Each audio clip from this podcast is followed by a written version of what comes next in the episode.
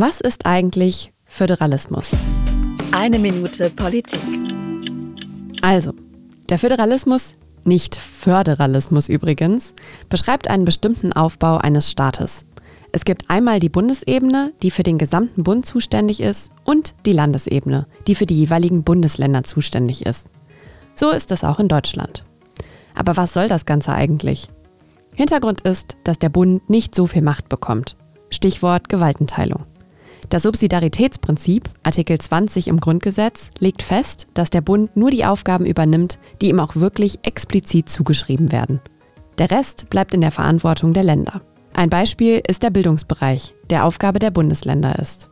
In Deutschland ist das föderale System eine Lehre aus dem Einheitsstaat des Nationalsozialismus und soll für eine bessere Machtverteilung und mehr Demokratie sorgen. Oft genug sorgt der Föderalismus aber auch für Herausforderungen wegen der fehlenden Einheitlichkeit. Zum Beispiel bei der Kommunikation zwischen den einzelnen Ermittlungsbehörden der Bundesländer. Welche Rolle der Bundesrat im föderalen System spielt, erfahrt ihr dann in einer weiteren Folge von Eine Minute Politik.